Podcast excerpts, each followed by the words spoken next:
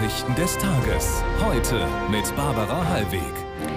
Guten Abend, schön, dass Sie dabei sind, wie auch Norbert Lehmann für den Sport. Einen schönen guten Abend auch von mir. Schauen wir auf die Nachrichtenthemen von heute.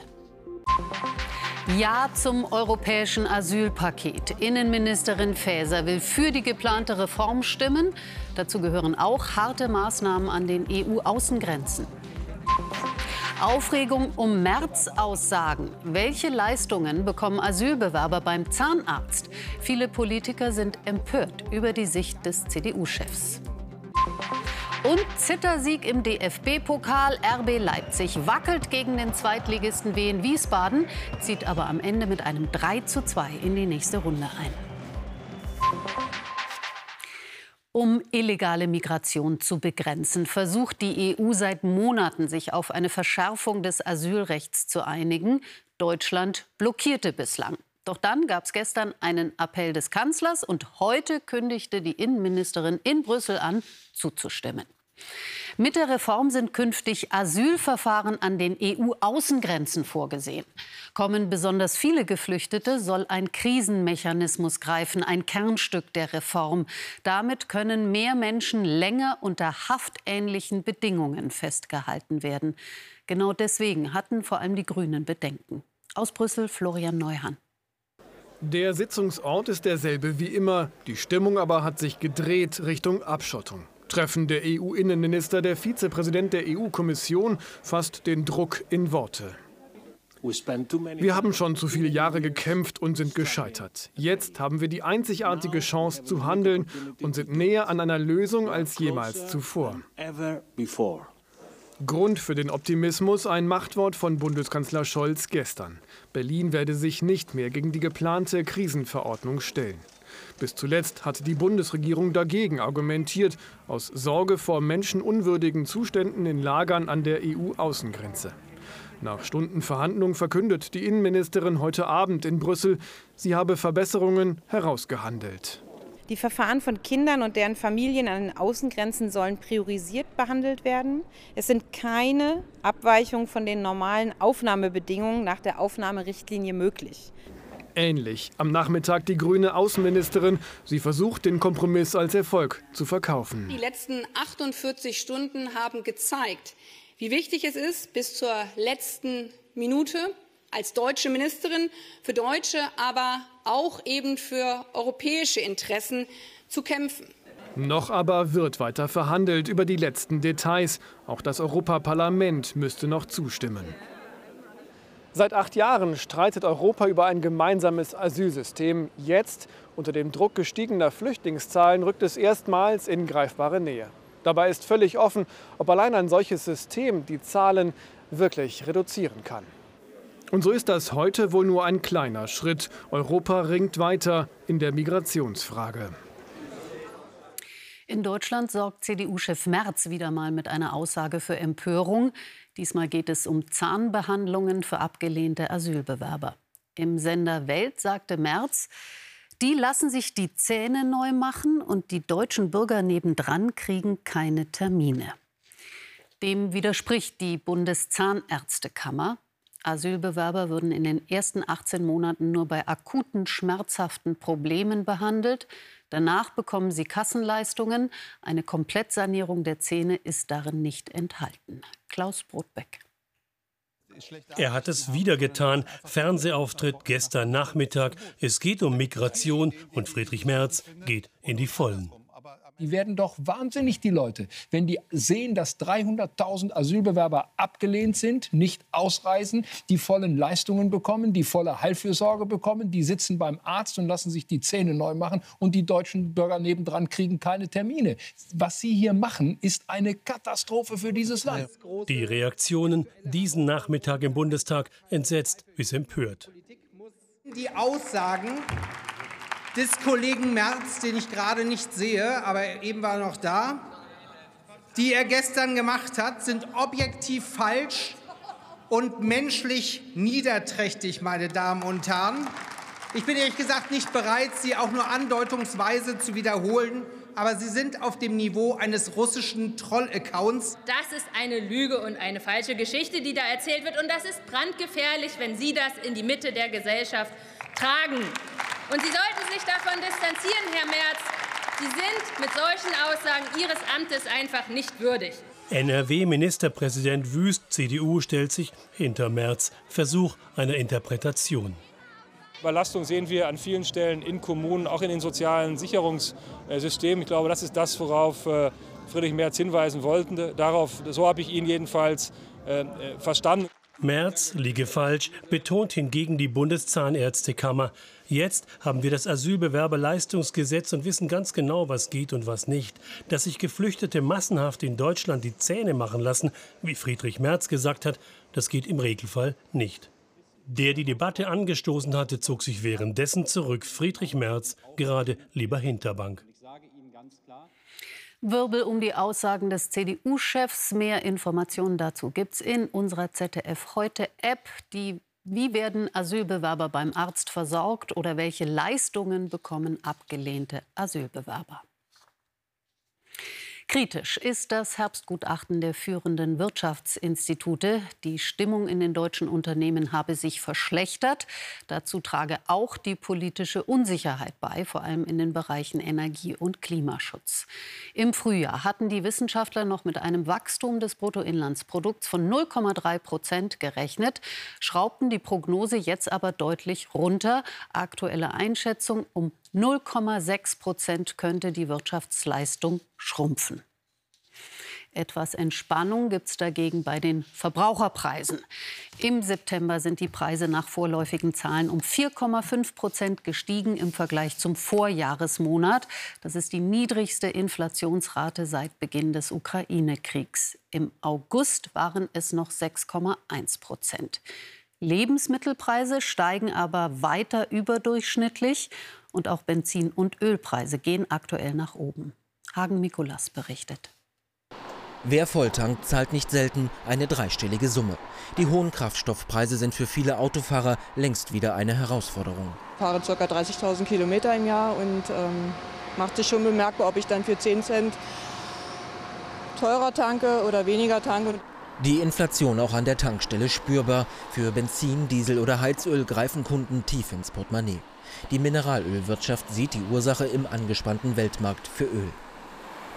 Die OPEC hat die Zügel der Förderung absichtlich angezogen, um den Ölpreis nach oben zu treiben. Das macht sich beim weltweiten Kraftstoffpreis bemerkbar, nicht nur in Deutschland. Und bei Diesel haben wir die spezielle Situation, dass wir nicht die Mengen bekommen, die wir in den Vorjahren hatten. Auch das mit Folgen für die künftige Inflationsrate. Auch der Heizölpreis steigt. Brennstoffhändler erwarten zum Winter hin keine Entspannung. Die Preise werden weiterhin steigen und äh, ist es kurzfristig eigentlich wichtig, Heizöl momentan äh, einzukaufen, weil die Kapazitäten werden auch zum Jahresende wieder knapp. Die Inflation auch Thema bei der Konferenz der Energieminister in Wernigerode. Als Mittel gegen hohe Energiepreise fordern sie vom Bund, Verbraucher beim Strompreis weiter zu entlasten. Eine Möglichkeit besteht darin, die Stromsteuer in Deutschland um zwei Cent abzusenken auf das europäische Mindestmaß. Das scheint mir eine gute Maßnahme, damit es auch für Verbraucherinnen und Verbraucher spürbar wird. Vorerst bleibt Energie ein Treiber für die Inflation und die Preise auch an der Tankstelle hoch. Als Reaktion auf den russischen Angriffskrieg in der Ukraine bekommt Deutschland in zwei Jahren eine zusätzliche Raketenabwehr. Verteidigungsminister Pistorius unterschrieb in Berlin den Kaufvertrag für das israelische System Arrow 3. Dabei zerstören Lenkflugkörper feindliche Objekte in großer Höhe. Drei Arrow 3 Systeme kauft Deutschland von Israel. Die kosten fast 4 Milliarden Euro.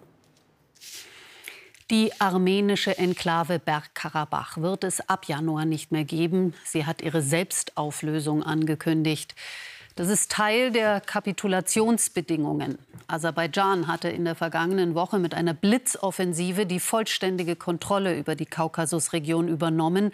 Seitdem ist weit mehr als die Hälfte der rund 120.000 armenischen Einwohner Bergkarabachs geflohen. Armin Körper. Ein Mann wird abgeführt. Es ist Ruben Vardanyan. Bis Februar war er Regierungschef der selbsternannten Republik Bergkarabach. Jetzt wird er vor laufender Kamera von aserbaidschanischen Kräften festgenommen. Pikant, er war vor seinem Amt hier Russe und einer der reichsten noch dazu. Doch den russischen Pass hat er abgegeben und der Kreml hat die Seiten gewechselt und lässt ihn mitsamt seinem Miniaturstaat einfach untergehen. Wir befinden uns in einem neuen Koordinatensystem. Wir sind im Kontakt mit unseren Partnern in Aserbaidschan und verfolgen besonders die humanitäre Lage. Mit Russland schaut Armeniens einstige Schutzmacht also zu, wie Aserbaidschan Fakten schafft. Bergkarabach, das offiziell nie anerkannt wurde, soll bis Jahresende aufhören zu existieren. Die Menschen, die davongekommen sind, können nicht fassen, dass ihr Staat heute auch von den eigenen Führern aufgegeben wurde. Ich habe doch gekämpft für diesen Staat, sogar Medaillen erhalten. Das kann doch nicht sein. Aber wir haben unsere Toten zu betrauern. Ich kann nichts mehr sagen. Unsere Jungs sind dafür gefallen. Wenn das alles so ist, wofür dann nur unsere armen Jungs? Haus und Heimat haben sie verloren, jetzt auch noch ihr Land. Die Welt hat sich abgewandt von der selbsternannten Republik Bergkarabach, deren Existenz 32 Jahre lang einfach irgendwie hingenommen wurde. Der Right Livelihood Award, auch alternativer Nobelpreis genannt, ist eine Auszeichnung für die Gestaltung einer besseren Welt. In diesem Jahr geht er unter anderem an die Seenotrettungsorganisation SOS Mediterranee für ihren Einsatz zur Rettung von Flüchtlingen. Außerdem geehrt werden eine Frauenrechtlerin und Abtreibungsärztin aus Ghana und auch Umweltaktivistinnen aus Kambodscha und aus Kenia. Die katholische Kirche hat Missbrauchsopfer dazu aufgerufen, sich auch Jahre nach den Taten zu melden. Alles solle auf den Tisch kommen, auch wenn dann die Denkmäler fallen, sagte der Vorsitzende der Deutschen Bischofskonferenz Betzing. Mit Blick auf den Fall Hengsbach, dem 1991 verstorbenen Kardinal und Bischof von Essen, wird bislang Missbrauch in drei Fällen vorgeworfen. Viele Eltern bekommen es gar nicht mit, wenn sich jemand im Netz an ihre Kinder heranpirscht. Auch Eileens Mutter sagt, sie hätte zwar bemerkt, dass ihre Tochter viel am Handy ist, dachte aber, dass sie nur TikTok-Videos schaut. Eileens Mörder hat die 14-Jährige online kontaktiert, Nacktfotos gefordert, er hat sie erpresst und schließlich getötet. Heute wurde er zu lebenslanger Haft mit Sicherungsverwahrung verurteilt. Susanna Santina. Es war im Juli letzten Jahres, als die 14-jährige Aline plötzlich spurlos verschwand.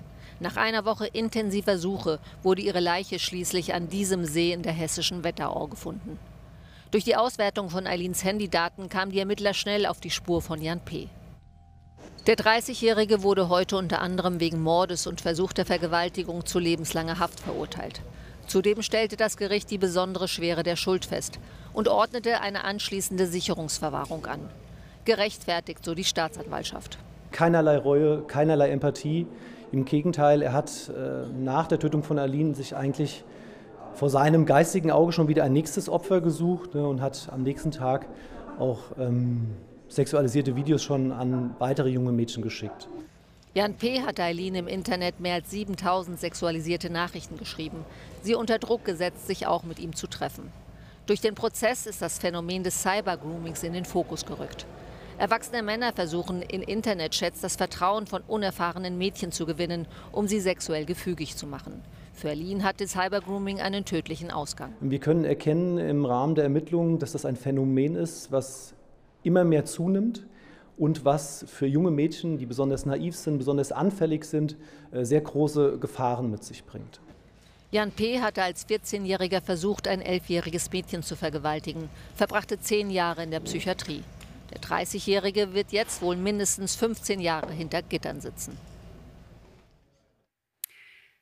Bessere Arbeitsbedingungen, mehr Geld, neue Perspektiven. Auf dem Pflegetag in Berlin diskutieren etwa 7000 Teilnehmende, wie Pflegeberufe attraktiver werden können. Schon jetzt dauert es im Schnitt 230 Tage, bis die Stelle einer Krankenpflegekraft neu besetzt ist. Es hat sich aber auch schon was getan, zeigt Nicola Albrecht. Trotz dünner Personaldecke ist die Stimmung an diesem Morgen gut auf Station 3 des Alexianer Fachkrankenhaus für Altersmedizin in Potsdam. Super, toll. Sandra Maye Triantafilou leitet die Station seit vielen Jahren. Die Mitarbeiter, die wir hier haben, sind hoch motiviert und top engagiert. Aber wir haben viel mehr offene Stellen und wir wissen gar nicht, wie wir die Stellen besetzen können, weil gar kein Nachwuchs kommt. Das ist so eine große Sorge, die uns umtreibt, wie wir die Patienten hier mit dem wenigen Personal überhaupt äh, adäquat äh, pflegen können. Auf dem Deutschen Pflegetag in Berlin machen die präsentierten Zahlen und Fakten deutlich, es bewegt sich zwar etwas im Pflegebereich, aber nicht genug. Immerhin ist im Jahr 2022 die Zahl der beschäftigten Pflegefachkräfte um 18.000 im Vergleich zum Vorjahr gestiegen. Dennoch gab es rund 37.000 vakante Stellen, Tendenz steigend. Und 4.100 Menschen weniger haben eine Ausbildung zur Pflegefachkraft begonnen. Deutliche Auswirkungen haben offenbar die jüngsten Tariferhöhungen. Zwischen 11 und 16 Prozent mehr Lohn sorgen für mehr Zufriedenheit. Der Nebeneffekt, noch mehr Pflegekräfte entscheiden sich aktuell für Teilzeit. Das reiße weitere Lücken in den Dienstplan, habe aber auch positive Folgen. Wenn die Mitarbeiter guten Lohn bekommen, können sie sich auch eher äh, leisten, äh, die Arbeitszeit zu reduzieren, auch schon früher vielleicht, und bleiben aber so länger am Beruf. Und das finde ich eigentlich äh, viel wichtiger, ähm, weil sie weiter motiviert sind. Vielleicht ein Modell, das auch junge Menschen attraktiv finden, hoffen Sie hier. Und jetzt Fußball DFB-Pokal. Da hat es nach den Bayern gestern auch Titelverteidiger Leipzig in die zweite Runde geschafft. Ja, aber im Gegensatz zu München wirklich nur mit Mühe und Not. RB am Ende mit einem glücklichen 3:2-Sieg beim Zweitligisten Wien Wiesbaden. Denn die Hessen, die werten sich nach allen Regeln der Fußballkunst. Wien Wiesbaden in Rot steckt gegen den Favoriten nie auf. Nach 0 zu 2 der sehenswerte Anschlusstreffer zum 1 zu 2 durch Brittain. Leipzig nach der Halbzeit zu behäbig, auch wenn der alte Zwei-Tore-Vorsprung wiederhergestellt wird. Czeschko 3 zu 1 für Leipzig. Aber Brittain zum zweiten trotz Gulaschi-Parade. 3 zu 2 nur noch für Leipzig. Wen dem Ausgleich sogar nahe. Leipzig zittert sich in die zweite Pokalrunde. Und am Ende ja, hat man auch die Chance, vielleicht einen Unentschieden zu machen. Wir haben richtig, ich glaube, einen richtig heißen Pokalfight gesehen. Trotzdem untröstlich Wens Doppeltorschütze, der Kroate Brittain. Schock für das deutsche Turnerlager wenige Tage vor dem Auftakt der WM in Antwerpen. Routinier Andreas Tober hat sich beim Training am Knie verletzt und fällt für die Titelkämpfe aus. Bei der WM geht es für die deutschen Männer- und Frauenmannschaften auch für die Olympiatickets für Paris. Basketball-Bundesliga, da hat der Meister aus Ulm standesgemäß die neue Saison mit einem Sieg eröffnet. 90 zu 85 gegen Chemnitz. Der Titelverteidiger tat sich aber phasenweise schwer gegen mutig aufspielende Sachsen. Die Bundesliga startet auf der Welle weltmeisterlicher Euphorie. Und der deutsche Meister mit Körben wie diesem vom mit 16 Punkten besten Ulmer Karim Jallo. Doch auch Chemnitz für diese Saison hochgehandelt, ist zu Beginn gut drauf, führt mit 15 zu 12. Dem deutschen Meister gelingt dann ein Offensivlauf. Nach dem ersten Viertel steht es so 31 zu 24. Doch entscheidend absetzen können sich die Ulmer nicht. Kurz vor Schluss kommt Chemnitz sogar noch mal auf drei Punkte ran. Doch der Meister behält die Nerven und kann das Auftaktspiel etwas glücklich für sich entscheiden. Also zweimal glückliche Siege gestern Abend im Basketball und Fußball. Dankeschön. Bitteschön. Auch morgen wird es mit um die 25 Grad sehr warm. Details hat gleich Christa Orben. Das Heute-Journal um Viertel vor zehn mit Christian Sievers. Wir danken für Ihr Interesse und wünschen noch einen schönen Abend. Bis morgen, wenn Sie mögen. Auf Wiedersehen.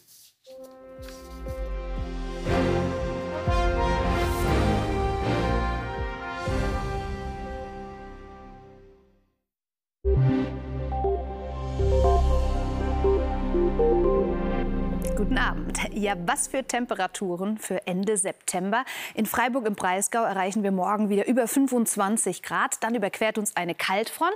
Am Samstag sind die Temperaturen etwas gedämpfter. Der nächste Warmluftvorstoß steht aber schon bereit. Und Anfang der neuen Woche erreichen wir an die 30 Grad Marke im Südwesten des Landes. Und dann ist es immerhin schon Anfang Oktober.